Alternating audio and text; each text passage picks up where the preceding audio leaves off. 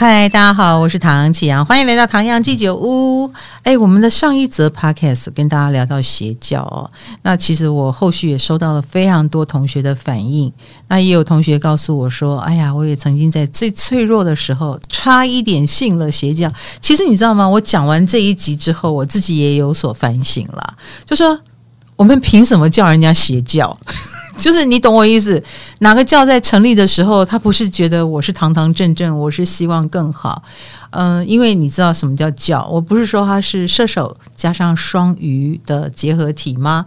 这两个星座都是希望自己更好，只是说，嗯，就一道镭射光射出去，只要是我手边的这个手电筒，这个镭射光偏了一点，诶，我射出去的。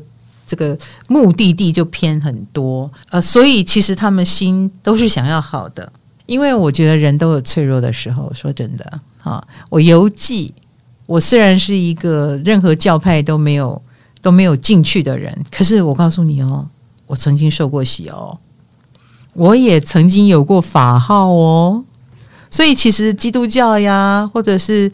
呃，佛教呀，我都是接触过的。那我接触基督教的契机就是 我高中留级。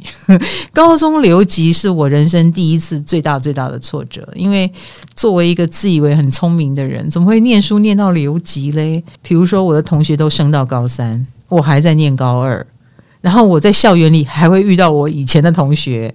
然后我现在的同学也都知道我是留级 留下来的，光这一点就让我很痛苦了，亲爱的。那人生很迷惘，很挫折，就是我的十八岁。所以你知道我十八岁哭什么啊？好，那这段挫折，在迷惘，在觉得自己很糟，然后找不到方向的时候，我就不自觉的翘课了。然后翘课，背着书包，茫茫然啊，走在街上。然后路上的人都看我啊，就是上课时间为什么有一个穿制服的小女生走在路上，然后不去学校？我开始觉得我会被人家问东问西，那我该躲到哪里去好呢？我又不愿意，那那时候又没有便利店，哈，也没有什么麦当劳。我们，哎，对，我就是活在一个没有麦当劳的时代的高中女生。我那时候就看到教会，我就走进去了。然后还被还被那个 牧师赶出来，因为他说：“诶，你来我这里干什么？”我说：“我那时候心里想，你应该要很慈爱的问我，嗯，孩子，你痛苦吗？来，让牧师来帮帮你。”结果完全不是，他好像是一个老师。他说：“你来我这里干什么？”我就说：“我可能需要帮助。”他说：“你回学校吧。”我心想：“我那什么鬼？” 但就回学校了。可是呢，我就参加了学校的团契，因为我觉得学校的团契里面的那些人都看起来好和善呢、啊，每个人都笑眯眯的，然后都会以姐妹相称、兄弟相称，然后非常热情的。我需要什么？我需要安慰，你来参加我们的聚会，我们帮你祷告，这样子。所以那段时间我就掺和在他们里面。但毕竟呢，我是在找一个特效药。那最终，我看他们信的那么虔诚，我也很羡慕他们活得好像很开心。然后我进不去，比如说低头祷告的时候，我一心一意就是想说，哦，他们都很会祷告，诶。那下次如果轮到我带大家祷告的时候，我的台词要写什么？就是我整个人精神是一直在想这些很外围的事情，我没有办法进入那个主的世界，然后以及。嗯，他们相信说信主得永生，我就一直飘出一个念头，就是为什么信主会得永生？什么是永生？他说因为耶稣嗯会复活，我就说那你叫他再复活一次给我看。可是我又觉得我这样很像 OK，这样不行。所以从头到尾，我其实没有进入那个教会。后来我度过了我的青春迷惘期，然后慢慢的我在新的班级也交到了新的朋友，然后慢慢也告诉自己留级没有什么可耻的。然后我在文组的世界里念书也念得很开心，分数又回来了，我又重新找回我的自信了，我就离团契越来越远了。你知道吗？就是很多人应该都是跟我一样的心路历程吧。曾经在你最脆弱、最迷惘的时候，这些很正能量的，然后很他们背后连接着很光明期望的，然后会帮你做一个提升的团体，都很能够让我们有吸引力。哈，好，那至于这个法号的这个部分呢，那就是我成年以后哈，成年以后呢，那当然就要经历感情的挫折啊。那感情，我也因为感情有挫折，也因为感情的对象把我带去了哦，他他有皈依嘛，然后我就是也到过道坛呐，去看看人家在干什么啦。然后那个师傅呢，就是蛮有魅力的，我觉得，比如说他很会讲话，然后。呃，每一天他都会开讲，然后周边那个大殿上就会坐满两排弟子，然后大部分都是普通人，不是出家众哈，就是普通人，大家都是心向往之，然后来这边听老师开课。我也是抱着这种心情听老师开课。那我第一次去的时候，我就是新同学，新同学新面孔。法师就会特别的关照我一下，然后我也觉得他讲话蛮有意思的啊，因为他虽然是个出家人，但是他没有很很拘泥。然后去到后来就开始有同侪压力了嘛，因为我就跟那边其他人混熟了。啊，其他人想要去别的庙，比如说我们今天要出游一下，就会也约我，然后我也不好意思不去，然后久而久之呢，他们就会说我们有一个皈依的呃聚会。好，那这个皈依的聚会就是一批一批，就是时间到了，哦，新学期要注册的概念，你要不要成为我们其中的一员？那我也 我也有从众的压力，我就跟着去了。然后我也有了一个法号，我现在都忘记那个法号叫什么。这个法号叫什么？我 忘记了。但是我自从有了这个法号之后，我就知道不宜太进去。我。他不给我这个法号就算了，我还可以一天到晚当做郊游去山上走一走哈。自从有了这个法号，我就不再去了。我觉得事情的转折点就是这么奥妙，不是因为有了法号我更认真哦，有了法号我反而不去。我开始觉得不得了了，我好像要为这个法号付出一点什么责任。从此以后，我可能不久我也变成学姐，我还要带学妹。可是重点是我没进去啊！哈，好，这就是我少数的几次。宗教经验，后来我终于找到了我真正的信仰，就是占星学。这里面没有什么上帝，没有什么佛祖，哈，那它就是一个能量场，然后它让我活得明明白白，然后活得有方向，知道为什么。好，那明天呢就要开始上班了。今天来跟大家聊一聊，就是收心操了，好不好？各位，长假不好玩，好不好？放长假最痛苦的就是收心。在你学生时代，你的暑假作业、你的寒假作业，如果你跟我一样都是最后一天写的，你就是跟我一样的人。就是放假，整个就是放得很松很宽哈。毕竟在这一次的中秋连假之前，是我们。火星曾经在处女冲刺，就是大家都忙得跟鬼一样，而且又因为要放这个长假，大家又更压缩了，有没有？犹记上个礼拜四、礼拜五，你们是忙得怎样呢？啊，是不是每个都快疯掉了呢？我理解，所以这个连假你们彻底的放飞了自我。你体重重了几公斤啊？啊？你有没有整个筋骨都放松了？哦，熬夜熬到凌晨啊，清晨才睡觉，是不是？现在明天要早起上班，很痛苦，有没有？啊，但是没有关系啊，人生不就是这样吗？松紧之间，好不好？时差很快就调回来了。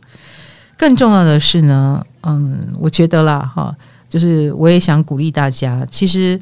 呃，每一个人，当我们走金星天蝎的路线，当我们曾经都觉得自己是一个很怪的人，只有我是很矛盾的吧？只有我有这个秘密，我有这个痛苦吧？只有我有一些心事不敢对别人说吧？但是透过我们这个网络时代，透过水瓶时代，呃，每一个人都有自己的自媒体，然后每一个人也比较愿意跟别人分享，你会发现天下之大。无奇不有，而你身上的奇，你其实不难找到另外一个几乎跟你有相同经历的人，或者是在异国他乡也有人有跟你一样的烦恼。其实慢慢的，你都会发现你并不孤单哦。然后你也会发现这些苦，你曾经觉得它天大不得了，你应该不能度过吧？但其实，虽然成长的历程惊心动魄，但随着我们的成长过程，我们一个伤口哦，好了，居然有机会结痂，居然它是会好的。你曾经以为你永远忘不了初恋的痛，可是三十年过后，你连初恋长怎样都忘记了的时候，你会发现，真的一切都是过程，一切都是过程。那你唯一，你唯一应该要在意的就是当下，你唯一要在意的就是你现在身边的这些同事啦、朋友啦，呃，身边还活着的这些王八蛋啦，然后以及你手边还要做的事情，你担负的责任跟义务。那那些过去的事情也让你有所成长了。随着每一件事情发生，曾经你马上会暴怒的事。想不到现在的你可以心平气和的跟人沟通，还可以昧着良心说话，不完全的当自己。恭喜你，你长大了。然后你再怎么想睡，再怎么想熬夜，小时候再怎么赖皮赖床的事情，现在都能够告诉自己：啊，要爬起来，要做好它。这些都是我们成长的证明，好不好？那也希望明天。大家就做一个收心操，好好的面对你的工作吧。因为呃，这段时间都是外界非常多事情呃要沟通。好，老实说，这四天连假应该也有些人不那么放松。那如果你连这四天连假都不能放松，都还有很多人在找你，跟你联络，你自己也觉得对对对，我放不下，我要联络。那恭喜你，你已经进入了一个嗯相当社会化的行列。那代表你的身份一定有重要性，或你很看重你自己手边的事情，你自动的负起责任。所以哦，恭喜哦，你是即将成功的候选者哦。那当然了，我觉得现代的人呢，对于邪教的免疫力，我们又绕回到邪教，对于邪教的免疫力也变得比较大了。因为古代真的每一个人都抱怀抱着孤独的心灵，觉得自己是那个最可怜的，然后最没有人了解的人。但是现在不一样了，你有好多人在陪你，然后有唐老师陪你。呃，唐老师的下面有很多留言，你也会看到哇，受苦的不是只有我。当每一个人都愿意说出自己的辛劳、自己的内心话的时候，我们就可以看到了众生都是一样的，好不好？所以每个人都一样经历的这一切，不是只有我们最特别。那我们就把它当做功课来看，那这样子自然而然，我们有了新的疗伤止痛的可能性。所以现在的年轻人，在我看来，又比过去的一代更进化。选择躺平，不是因为你们不聪明、不优秀，而是你们更聪明、更优秀了。然后又发现这个世界更不友善了，所以你们就选择了躺平。躺平其实是一种智慧，就是试图要放下。哎，这是我们这一代古代人活到五十岁都还放不下的，你们提早放下了。但是，呃。基于你们比我们更聪明、更优秀的这一点，我也要告诉所有的早早就呃进入想放弃的能量场的年轻人们，就是放弃。你放弃把你的天赋、你的聪明呃用出来，这是何苦呢？对不对？你只是说你再也不能复制前辈们、老一辈们的经验，如此而已。那你要怎么去发扬你的优秀呢？你只好开创啊！你就是累这一点，好不好？未来的世界等着你去发明，等着你去发现。然后你也不要再管老一辈的人说什么。如果你的挫折是来自于老一辈的话，不需要在意他们说什么。我说真的，因为他们的经验不足以涵盖你，他们的经验也不足以教导你。然后他们会嫌弃你，会一定会，因为他们看不懂。